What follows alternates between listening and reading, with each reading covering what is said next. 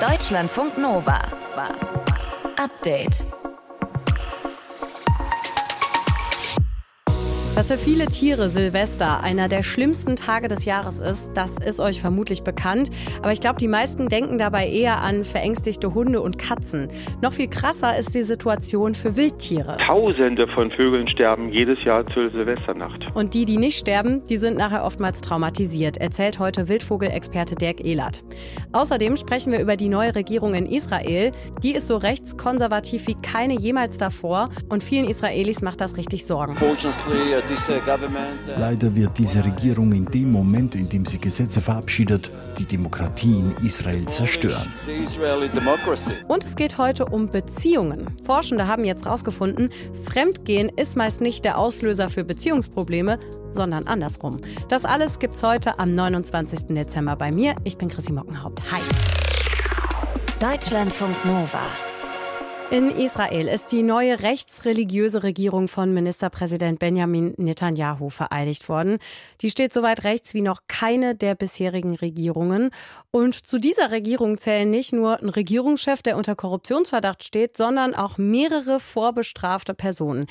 Deswegen und wegen der politischen Hardliner-Positionen von Regierungsmitgliedern gibt es viel Kritik, Britta Wagner aus den Deutschlandfunk Nova Nachrichten. Ja, das kann man wohl sagen. Vor dem israelischen Parlament haben hunderte Menschen gegen die neue Regierung demonstriert, unter anderem mit Regenbogenfahnen. Sie befürchten einen Rechtsruck und die Diskriminierung von LGBTQI-Personen und anderen Minderheiten. Ich wünsche mir eine bessere Regierung für eine bessere Zukunft in Israel.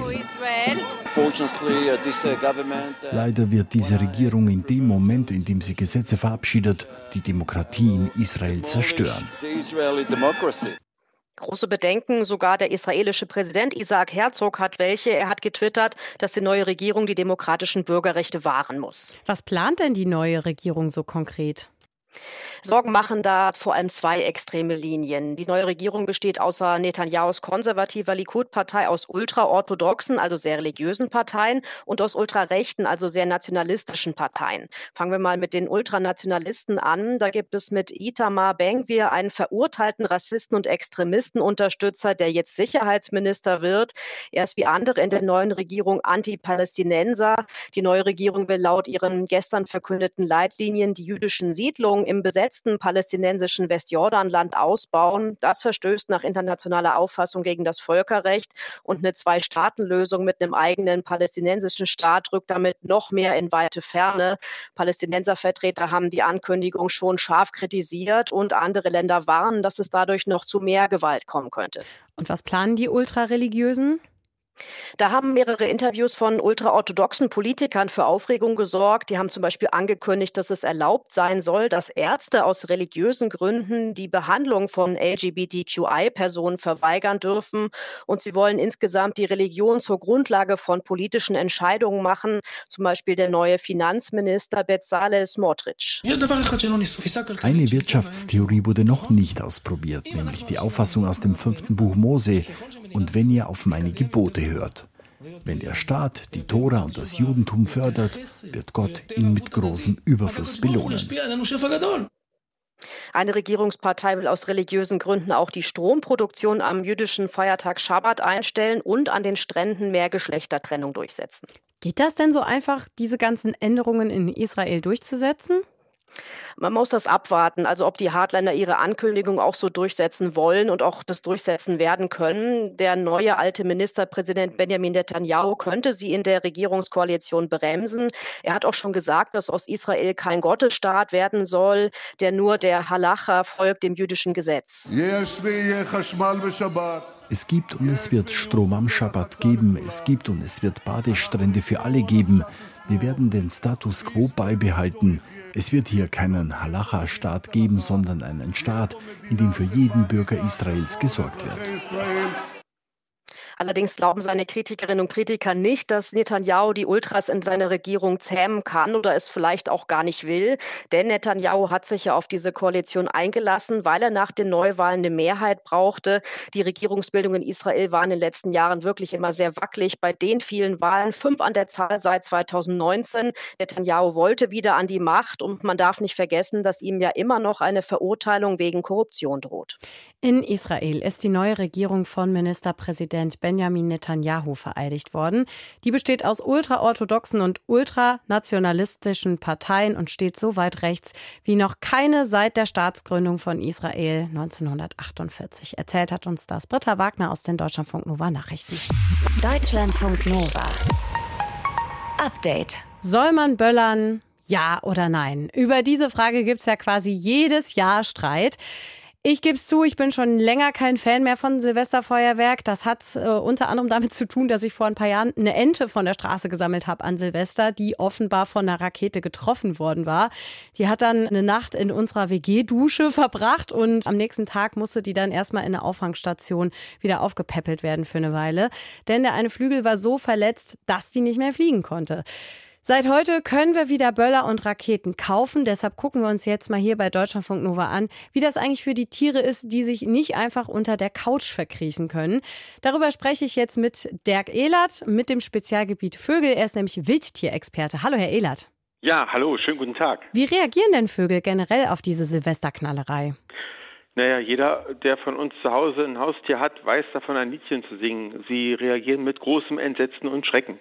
So wie unsere Haustiere benehmen sich auch die Wildvögel. Das Problem bei denen ist, die sehen nichts, sie sind orientierungslos häufig, gerade die tagaktiven Vögel, die fliegen dann nach oben oder knallen an die nächste Wand und verunfallen dadurch. Äh, Tausende von Vögeln sterben jedes Jahr zur Silvesternacht. Hm. Was ist denn das, was die so am meisten irritiert? Also ist es die laute Knallerei oder ist es das Licht, also diese Blitze quasi, die ja aufkommen oder was ist das? Ja, beides. In erster Linie ist es tatsächlich der Knall. Der laute Knall versetzt die Tiere in Angst und Schrecken. Ist auch nicht verwunderlich. Das weiß ich auch nicht, wie ich reagieren würde, wenn man im Bett schläft und neben einem plötzlich ein Feuerwerkskörper explodiert. Nur, dass wir dann uns kurz besinnen und dann wissen, wo wir vielleicht sind, hoffentlich. Das wissen Tiere eben dann nicht. Und viele verunfallen gar nicht direkt sogar durch einen Anschlag, durch einen Vogelanschlag oder durch, durch einen Anschlag an die an Gebäudekanten oder was, sondern viele kriegen Herzinfarkte. Die Vögel fliegen beispielsweise in der Stadt eher Richtung vertikal nach oben, also Richtung Himmel, auf dem Land dann eher in die horizontale, also in die Breite und verbringen viele, viele viele hundert Kilometer, manchmal nachts in der Luft. Messungen haben ergeben, dass einige Vogelarten sogar über 800 Kilometer nachts fliegen. Also gerade in den Wintermonaten, wo es darauf ankommt, sich auszuruhen, werden sie in der Silvesternacht ordentlich gescheucht. Hm. Gibt es denn Vögel, die da besonders empfindlich sind und welche, die weniger empfindlich sind? Nee, das kann man so nicht sagen. Tatsächlich sind alle Vögel gleich betroffen. Auch einmal knallen kann genauso erhebliche Schäden verursachen wie das viermal knallen. Wenn man jetzt sagt, man setzt nur ein Knaller ein, dann hat es eben eine ähnliche Wirkung. Grundsätzlich sind es einfach riesen Knallkörper, die dann die Tiere auch erschrecken. Das gilt übrigens nicht nur für Wildvögel, sondern eben auch für alle Haustiere und auch alle anderen Tierarten, die wir in der Stadt und auf dem Land haben. Da leben ja nicht nur Vögel. Für die gilt gleichermaßen die gleiche Gefahr. Dass wir die Vögel übrigens am nächsten Tag so selten finden. Sie beschrieben es ja mit der Stockente, die hatte dann großes Glück, wobei es ihr dann auch nicht geholfen hat. Liegt daran, dass die haben wir auch direkt gefunden, weil die vor unserem Balkon abgestürzt ist, ah, zugegebenermaßen. Ja. Denn die meisten Tiere, die verunfallen, bleiben auf dem Boden liegen, tot oder noch lebend und werden dann von sogenannten Prädatoren, also von anderen Räubern wie Füchsen oder Mardern in der gleichen Nacht noch gefressen. Insofern entdecken wir sie am nächsten Tag nicht. Hm. Sie haben ja jetzt auch gerade gesagt, die fliegen teilweise hunderte Kilometer über wirklich Nächte, Tage hinweg teilweise. Also kann man sagen, das hat auch einen längerfristigen Effekt auf die Vögel, das Feuerwerk, oder kommen die normalerweise nach einer Weile wieder zurück und alles ist wieder tippitoppi? Man spricht richtig vom Silvestertrauma. Das äh, kann jeder von uns beobachten, der mal am 1. Januar vormittags mal aus dem Fenster schaut. Jeder, der vielleicht im Hinterhof oder im Garten oder wo auch immer seine Tiere jeden Tag beobachtet, wird feststellen, dass die meistens vormittags erstmal fehlen und dann erstmal unglaublich schreckhaft sind. Also es ist ein Trauma für die Tiere und insofern auf Land oder in der Stadt überall gleich schlimm. Hm. Was wir ja auch bemerken in der Silvesternacht, wenn wir aus dem Fenster gucken, relativ schnell ist die Sicht eher ein bisschen trübe, weil so viel Feinstaub in der Luft ist.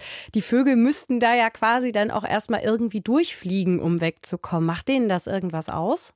Naja, Feinstäube sind auch für uns Menschen übrigens sehr gefährlich, für die Tiere natürlich auch. Aber grundsätzlich, wenn es dunkel ist, sehen die Tiere nicht, ob nur Nebel oder nicht, ist da kein großer Unterschied. Natürlich ist es so, dass es dann, wenn bei starkem Nebel die Tiere auch noch weiter orientierungslos sind und dann in der Nacht auch noch im Nebel irgendwo langfliegen, die Gefahr noch größer ist, irgendwo gegen zu knallen. Aber wir schaden uns damit ja auch selber. Es ist ja nicht nur, dass wir die Natur schaden, sondern uns selber äh, tun die Gase und die Feinstaube ja auch nicht gut. Also ich glaube, Sie sind eher so Kontrafeuerwerk, würde ich sagen, Herr Ehlert. Absolut. Und ich kann nur sagen, dass ich gucken Sie mal in andere europäischen Staaten. Es geht auch ohne, ohne dass man an die Traditionen anknüpft. In Italien, in Spanien wird nicht geknallt oder nur an bestimmten Orten. Ich glaube auch angesichts der Tatsache, dass wir in diesem Jahr genug Knallereien auf dieser Welt und in Europa erleben, ist es, glaube ich, an der Tat nicht mehr notwendig zu knallen. Es gibt natürlich auch immer noch Leute, die das ein bisschen anders sehen als Herr Ehlert und auch als ich. Ne? Trotz all der Gegenargumente pro Feuerwerk sind zum Beispiel der Pyro-Influencer Nikolas Höniger, mit dem haben wir heute Mittag gesprochen bei Deutschlandfunk Nova. Das ganze Gespräch mit ihm findet ihr noch in der Deutschlandfunk Audiothek. Deutschlandfunk Nova. Update. Aus über 70 Metern Höhe starten sie, holen Schwung und fliegen dann mit bis zu 95 kmh in Richtung Boden. Einziges Equipment Skier. Die Vier-Schanzentournee startet heute, eines der bekanntesten Sportevents bei uns in Deutschland. Los geht's im bayerischen Oberstdorf. Da ist auch gerade Deutschlandfunk Nova Sportreporter Edgar Endres. Ihr hört das schon im Hintergrund. Hi Edgar. Hi. Nach zwei Jahren so ohne Zuschauer wegen Corona ist es ja die erste Tournee wieder mit Fans. Spürt man da jetzt noch eine größere Vorfreude als sonst? Ja, natürlich. Also die sind richtig ausgehungert. Die sind heute da. 25.000. Jeder deutsche Springer wird mit einem riesen Jubel, mit einem Orkan hier runtergetragen. Leider bisher die Deutschen nicht so gut gewesen. Aber die allerbesten kommen ja noch. Und auch die anderen Springer werden angefeuert. Tolle Stimmung bei wunderbaren 5, 6 Grad. Nur der Wind spielt aktuell nicht ganz mit. Der bläst nämlich stark von hinten. Mhm. Du hast gerade schon gesagt, bisher nicht so gut abgeschnitten. Wer ist denn überhaupt für Deutschland diesmal am Start und wie sind die Chancen insgesamt so für das deutsche Team? Ja, nicht gut waren Markus Eisenbichler und Pius Paschke. Eisenbichler in der sogenannten Lucky Loser Wertung noch auf 5. Das würde gerade noch reichen für das Finale der besten 30, aber ich glaube, er schafft es nicht. Ausgeschieden Pius Paschke und zumindest Konstantin Schmid und Stefan Laie sind weiter und die besten drei kommen ja noch. Mit Philipp Raimund, natürlich nicht zu vergessen, Karl Geiger und Andy Wellinger, die im Probedurchgang stark waren und da super Sprünge gezeigt haben. Auf die beiden letztgenannten freue ich mich richtig, denn die haben was drauf auf hier auf der Schattenbergschanze. Wie wichtig ist denn ein guter Auftakt in Oberstdorf, damit es auch gut weitergeht?